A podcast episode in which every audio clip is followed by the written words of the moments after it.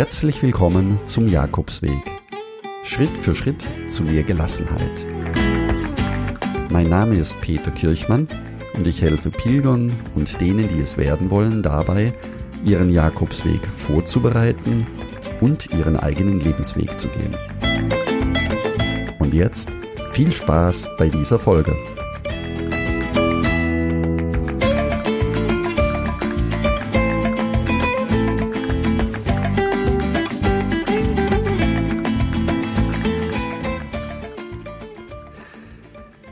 In dieser ersten Folge geht es darum, deine ersten Entscheidungen für deinen Camino zu treffen, ohne dich sofort festlegen zu müssen. Also es geht noch nicht darum, welche Route du wählst oder welchen Camino. Das heißt, wir gehen jetzt erst einmal andere Entscheidungskriterien in dieser Folge durch. Du erfährst von mir in dieser Folge, welcher Camino am besten zu dir passt, und zwar abhängig davon, wie viel Zeit du zur Verfügung hast. Außerdem erfährst du etwas über die beste Reisezeiten für die einzelnen äh, Caminos und eine Frage direkt an dich. Was gefällt dir besser? Auf einem Camino zu laufen, der an vielen historischen Gebäuden und Orte vorbeiführt oder lieber viel Natur bietet oder eben auch viel einsame Abgeschiedenheit. Was davon gefällt dir besser? Am Ende der Folge wirst du für dich entscheiden können, wie lange du laufen möchtest oder wo du dich am wohlsten fühlst. Ein weiteres Entscheidungskriterium wäre dann die Frage, ob du den Weg alleine gehen möchtest, zu zweit oder in der Gruppe oder auch als Familie mit den Kindern. Du kennst nach dieser Folge, welches die beste Reisezeit ist und welche Alternativen du in der Hochsaison hast, wenn du beispielsweise eben nur im Sommer durch die Sommerferien ein bestimmtes Zeitfenster zur Verfügung hast. So hast du am Ende mehr Klarheit und kannst schon eine erste Vorauswahl treffen. Dann beginnen wir jetzt mal mit der Zeit, wie viel Zeit du zur Verfügung hast. Ähm, wir fangen ganz klassisch an mit einer Woche. Was mache ich, wenn ich nur eine Woche zur Verfügung habe, aber den Jakobsweg laufen möchte? Da äh, gibt es natürlich unterschiedliche Möglichkeiten. Bei einer Woche würde es sich auch anbieten, zu Hause zu laufen, vor der eigenen Haustüre einen Jakobsweg zu finden und äh, dort zu laufen. Das heißt, bei einer Woche kannst du dir durch einheimische Jakobswege auch die Reisezeit ersparen. Wenn du unbedingt in Spanien laufen möchtest, hast du bei einer Woche mehrere Möglichkeiten. Eine Woche ist klassisch dafür geeignet, dass du die letzten 100 Kilometer läufst, um auch deine Pilgerurkunde zu bekommen. Das wäre vom Camino Frances aus ab Saria oder auch ab der spanisch-portugiesischen Grenze oder den Camino Inglés.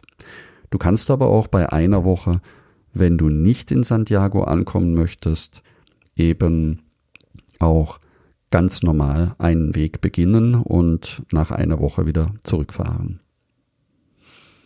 Bei zweiwöchiger Zeit wird die Auswahl größer. Bei zwei Wochen kannst du beispielsweise den Camino Frances beginnen zu laufen, soweit wie du kommst und in einem weiteren oder in einem nächsten Urlaub dort weiter laufen, wo du aufgehört hast. Bei zwei Wochen kannst du auch den Camino Portugues laufen, von Porto aus. Und äh, ebenfalls zwei Wochen wäre eine Möglichkeit, den Camino del Norte zu laufen von Irun, also von der französisch-spanischen Grenze an der Küste entlang und in einem weiteren Urlaub, wenn du eben nicht in Santiago ankommen möchtest, dort beginnen, wo du aufgehört hast. Dann kommen wir zu dreiwöchigen Zeiten. Wenn du drei Wochen Zeit hast, wird die Auswahl noch größer. Bei drei Wochen kannst du natürlich gut den ersten Teil des Camino Frances laufen, den ersten Teil des Camino del Norte und den Camino Portugues am Stück und kannst sogar, wenn du möchtest, von Santiago aus noch nach Finisterre gemütlich laufen und dort das Ende der Welt besichtigen. Bei drei Wochen ebenfalls neu mit dabei der Camino Primitivo, der sich bei drei Wochen sehr gut eignet. Ab Oviedo führt der Weg dann bis Santiago. Bei vierwöchiger Zeit oder auch mehr wie vier Wochen bekommen die langen Wege eine besondere Bedeutung. Das heißt, der Camino Frances, der Camino del Norte und auch die Via de la Plata ab Sevilla kannst du bei einer mehr als vierwöchigen Zeit auch gut am Stück laufen, wenn du in Santiago ankommen möchtest. Bei allen Zeiten, die du zur Verfügung hast, ist es sinnvoll, für die Anreise und auch für die Abreise jeweils einen Tag einzuplanen. Das nächste Entscheidungskriterium wäre, in welchem Monat bzw. in welcher Jahreszeit du pilgern möchtest. Und dabei die Frage, ob du deinen Urlaub frei wählen kannst. Also kannst du deinen Urlaub frei wählen, kannst du auch das ganze Jahr über einen Jakobsweg finden, der dir gefällt. Wenn du allerdings auf Schulferien oder Semesterferien im Sommer angewiesen bist, dann weißt du, dass dort deutlich mehr Pilger unterwegs sind als in der Nebensaison.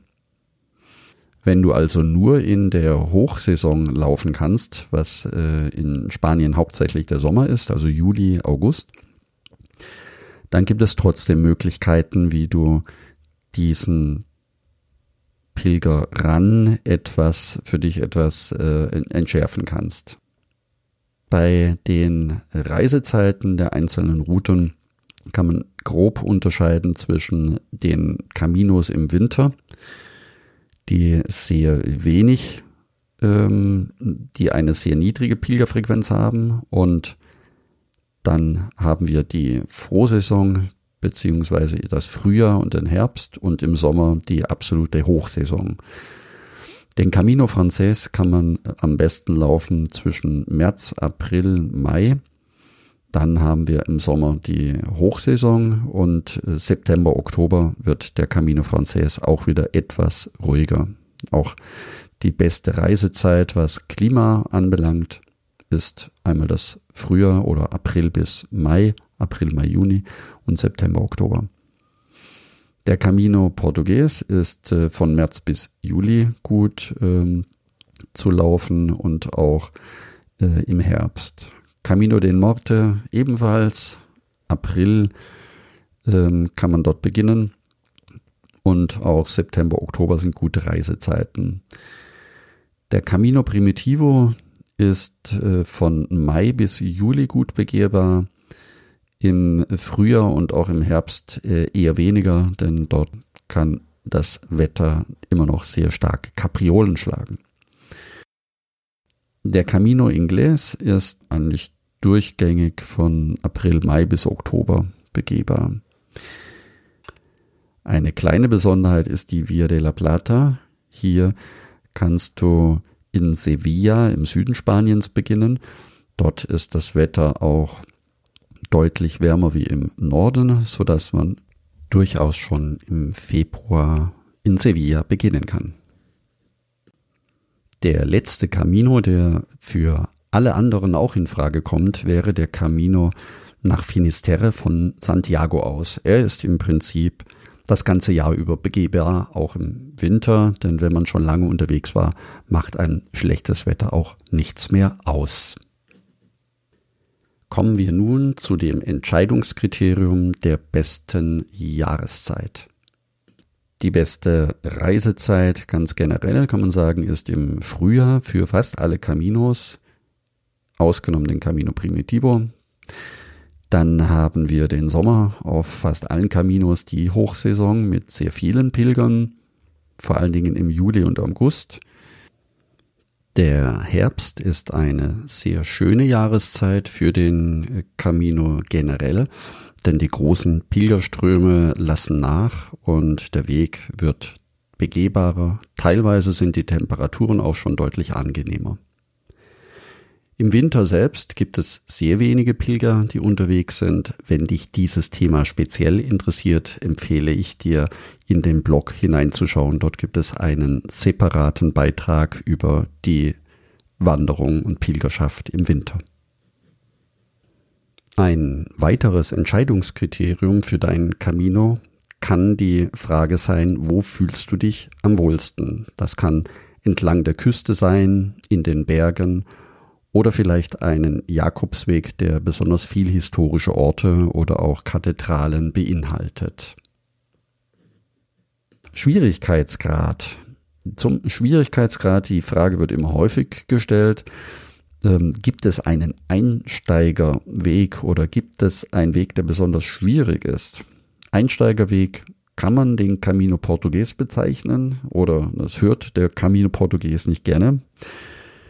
Trotzdem ist es für viele Pilger ein Weg, den man auch das erste Mal laufen kann. Mit knapp äh, zwei Wochen oder zehn Tagen ist man unterwegs und kann in der Zeit auch gut in Santiago ankommen. Die Höhenunterschiede sind moderat. Der Weg führt nicht entlang an der Küste, es sei denn, du wählst den Küstenweg und auch dort geht es nicht immer direkt an der Küste entlang. Es gibt wenig Berge, wenig Höhenunterschiede, also kann man sagen, dass der Camino Portugues sich als Weg zum Beginnen gut eignet. Beim Camino Frances ist es so, dass die Pyrenäenüberquerung gleich zu Beginn des Weges schon eine gehörige Anstrengung bedeutet. Danach wird es wieder leichter. Weiter erwähnenswert wäre die Hochebene Meseta nach Burgos oder zwischen Burgos und Leon und anschließend dann wieder in die galizischen Berge hinein, ebenfalls deutlich anstrengender wie auf der Hochebene.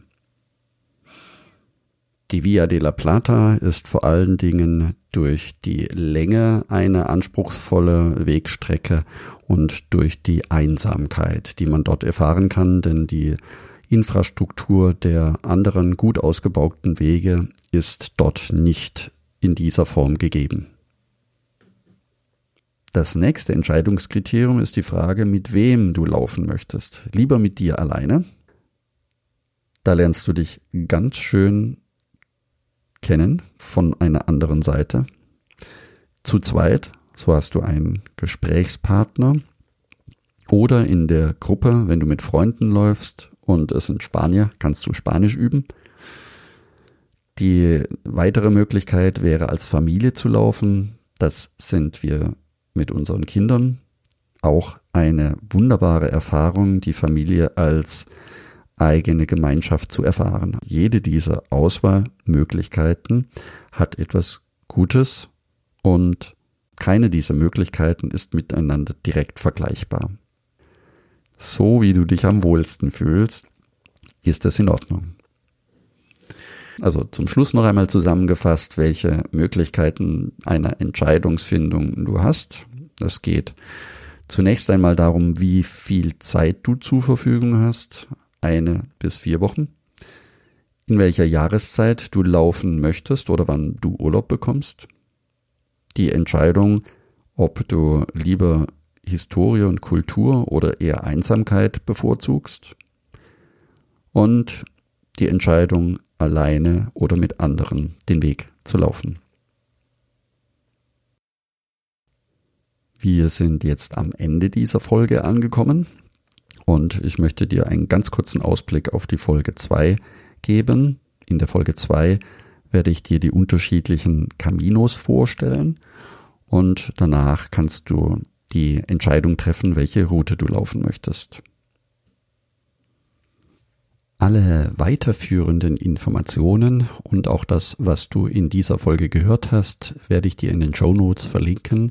Auch den Link direkt zur Webseite jakobsweg-lebensweg.de und zum buencaminoclub.de.